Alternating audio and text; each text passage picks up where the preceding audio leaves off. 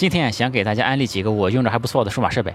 第一个呢是我现在拍摄正在用的 Osmo Pocket，还有一个呢是索尼出的便携式数码相机 X 一百，还有呢就是苹果的智能音箱 HomePod。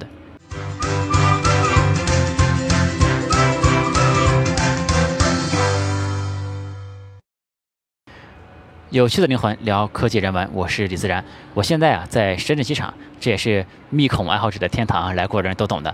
嗯，因为我的飞机起飞啊还要有一段时间，那这个时间还比较充裕，我呢就想录一段视频，嗯，借这个时间吧，录一段视频和大家聊聊天。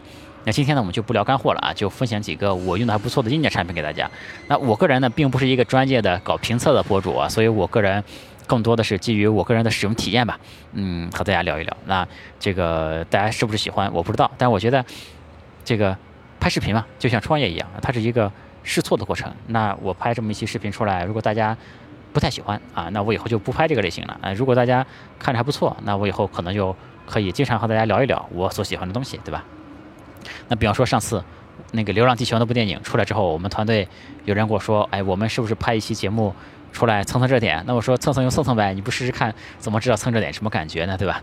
然后当然那一期也是以一个非专业的视角啊，我不是一个专业影评人，也是以一个观众的视角和大家来聊着聊。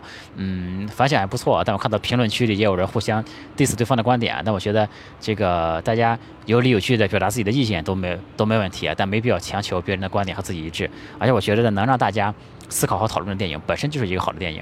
啊，刚才说到这个。团队的要求啊，因为我们现在也是一个小团队制作了，然后这个当然都是一个都是业余的团队啊，因为我现在主业是做一家创业公司 CEO，然后嗯，业余时间会插空拍一期视频，然后呢，还有我们的一个 HR 妹子啊，因为我们公司团队还是比较稳定的，招聘的任务并不是特别的重，所以我们的 HR 妹子会。帮我这个处理一下视频啊，配配字幕啊，做一些工作。然后我们还有一个市场部的同学会帮我把视频发到各个平台去啊。这是一个简单的分工，但其实大家都是这个业余的兼职的。首先，我想给大家推荐的第一个产品就是我现在拍视频用的 Osmo Pocket。Osmo Pocket 是大疆出的一款自带 稳定器的。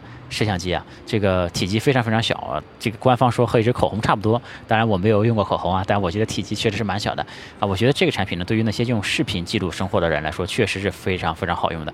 因为，嗯，哎，而且这个产品啊，它的科技感很强啊。我在这个国外拿着它拍视频的时候，回头率很高，有好几个人把我拦下来问你啥，你手上拿着什么东西，然后我还替大家。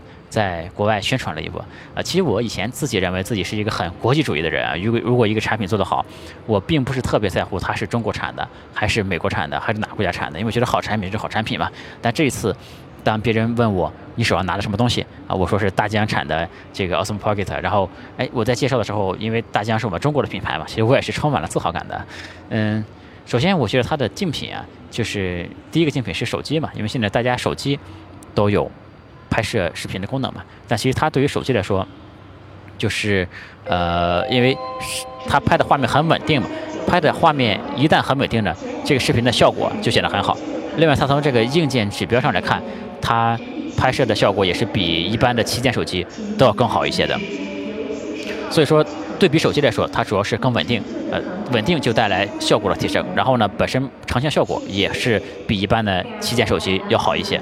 那另外呢，它的一个竞品就是，呃，云台了。那云台一般都是需要配合手机和相机来使用的。但其实我以前用过云台，因为我以前自己拍视频就是用云台加手机来拍的。因为云台加手机其实特别的麻烦，你每次想拍个东西都要先把云台拿出来，因为云台体积还比较大呀，然后再把手机夹在云台上面固定，可能还要调节平衡，然后再打开手机的相机才能拍照，这个过程非常非常繁琐。如果你想拍一个短视频的话，你简直没有心情这样操作一遍拿出来拍了。所以我觉得一个好的设备最重要的不是它的成像质量，而是说它是能够让你随时随地以非常方便的。你非常方便的，你可以把它拿出来用，提高你的这个拍摄的可能性啊，这是我觉得是是我最看重的一点。那这一点上呢，Osmo Pocket 可以说是完胜的。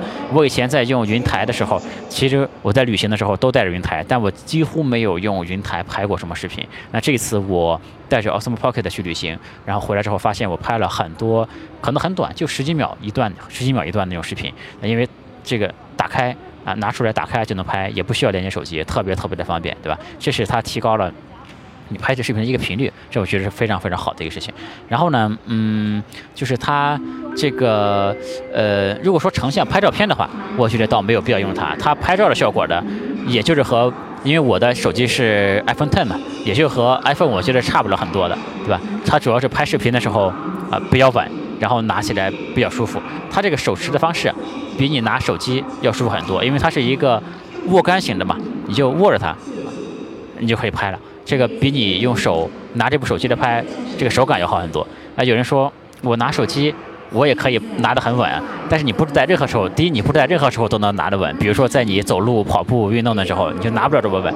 第二呢，你如果手还需要特意的拿稳手机，本身也很累。那这个东西呢，你拿着它，你根本就不需要在乎你拿的稳不稳，你就拿着它好了，它会给你完成后面的稳定的过程。那这其实是非常非常爽的。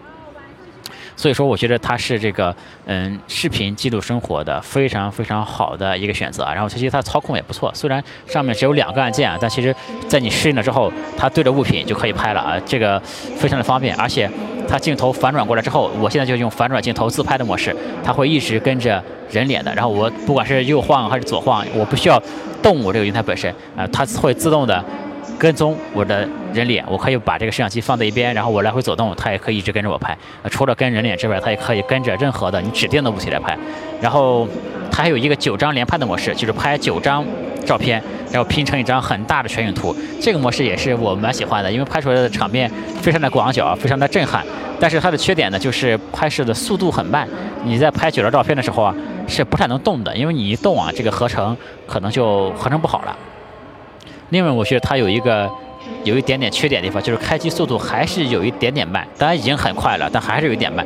呃，没法做到你掏出来开开瞬间就能拍。那这个开机速度可能还需要等这个，我估计有三秒左右的时间吧才能拍。当然和你从手机拿出来解锁拍摄可能差不多的，但我觉得如果能够更快一点点就好了啊。所以说，我觉得这个产品呢是非常值得推荐的，这是视频记录的第一选择。尤其是你要拍 vlog 要自拍的话，像我这样的用户，那当然是第一选择，因为。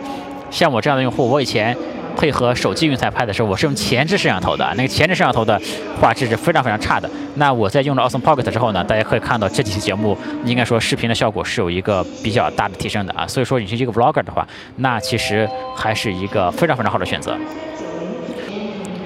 今天想给大家推荐的第二个产品是索尼的 X 一百黑卡相机啊，这个产品呢现在已经出到第六代 RX 一百 M 六我其实从第三代就开始用了，前段时间也刚换了第六代，感觉也是非常不错啊。我觉得这个对于一个相机来说，最重要的就是能够给大家创造拍照的机会，所以说现在大家不管是家里有什么相机，但拍照最多的往往还是用手机来拍，因为手机。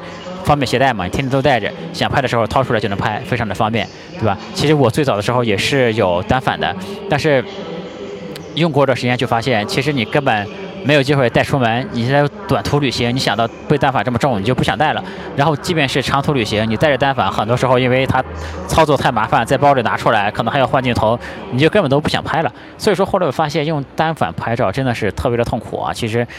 拍照的机会是非常非常少的。其实它的效果虽然好，但能够创造的拍照机会是很少的。那当然，我觉得对于那些专业的摄影摄影发烧友来说，当然要用单反啊。但是对于一个，呃，你是一个只是想照片记录生活是吧？随便拍一下，或者没有那么严肃的摄影啊，我觉得用 X 一百蛮好的，因为它的这个，如果而且如果你对手机拍照质量还不满足的话，那用 X 一百是非常非常好的。那那个。呃，我个人呢，其实使的 RX 一加 RX 一百的组合，RX 一的画质非常非常好，因为它是索尼的一个全幅相机。但是 RX 一呢，我就不推荐了，因为它是一个定焦镜头，很多人使不习惯，而且那个焦段是三十五毫米啊，因为它既不广角又不长焦，拍的照片很容易就显得非常的普通，而且这个性价比也一般般啊。这个今天主要推荐 RX 一百，RX 一百。体积非常非常小，真的是你可以随时装在口袋里面，而且，呃，这个，嗯，它的这个第六代产品啊，刚刚升级了镜，刚刚升级了镜头，现在它的镜头呢是达到了二十四毫米到两百毫米，也就是说，其实如果你是单反用户的话，你会懂得，一般要两只镜头，一只二十四到七十，一只七七十到二百，才能覆盖过这个焦段来。那我用，这个大家都能理解的话说，就是它要广角的时候可以。比较广角，对吧？然后你想拉长焦的时候，你可以把远处的物体拉到眼前来拍。这个焦段呢，其实简直不要太好用啊，可几乎可以满足你所有的拍摄场景。你出去旅行，你带这一个相机基本上就够了。因为如果再长焦呢，一般拍的机会超过两百毫米的长焦，你用的机会非常好，非常少，而且呢，几乎就要用三脚架了。因为太长焦的话，很容易抖动的嘛。所以说，二十四到两百这个焦段是。最好用的，而且一般使用来说，我觉得是绰绰有余了。它的画质呢，拍照的画质是明显的比手机要好很多的啊。这个一会儿我可以放几张我拍的图，呃，在同一个地点是 R X 一百和手机拍照的对比啊，明显还是比手机有着巨大的提升的。而且它还可以变焦嘛，这个对手机来说，呃，优势就更加明显了。而且呢，它可以拍摄那个 RAW 格式，就 R A W 格式的文件，这对后期处理。呃，也是有着相对于手机来说，也是有着巨大优势啊，而且它有着很多的这个手动功能。如果是摄影爱好者的话，这些手动功能也都是能用得上的。如果他拍短片，4K 摄影也是没问题。呃，4K 摄影的同时可以变焦，但是，呃，4K 摄影首先它不能拍很长时间啊，好像只一段只能拍五分钟。另外，它变焦的时候呢，它的录音会把变焦的声音也录进去啊，这个，嗯，X 一百录音的效果是非常一般的。但是无论如何啊，它这个。拍照效果足够好，而且能够足够让你轻便的把它带出门，旅行的时候就放在口袋里面，想拍拿出来按一下开关，马上就能拍，这些都是单反所做不到的。而且它的呃有反转屏、有取景器等等啊，这个还是能很多手机不方便拍的场合，对吧？比如说你把相机举起来拍前面，在人很多的时候，对吧？或者是你把手机降到特别啊，你把相机降到特别低的地方往上拍啊，这个手机都很难操作，但是相机因为有反转屏嘛。就方便很多，而且这个如果在阳光太强烈的地方，因为它有取景器嘛，也会比手机方便很多。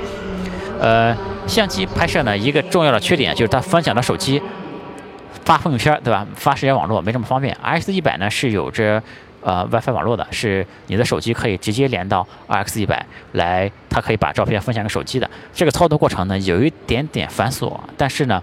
毕竟是可以用的啊，不会说你拍的照片发不了朋友圈这种情况啊。所以说前面说的两个设备啊，如果你是说更倾向于用视频记录生活，那我非常强烈的推荐 Osmo Pocket。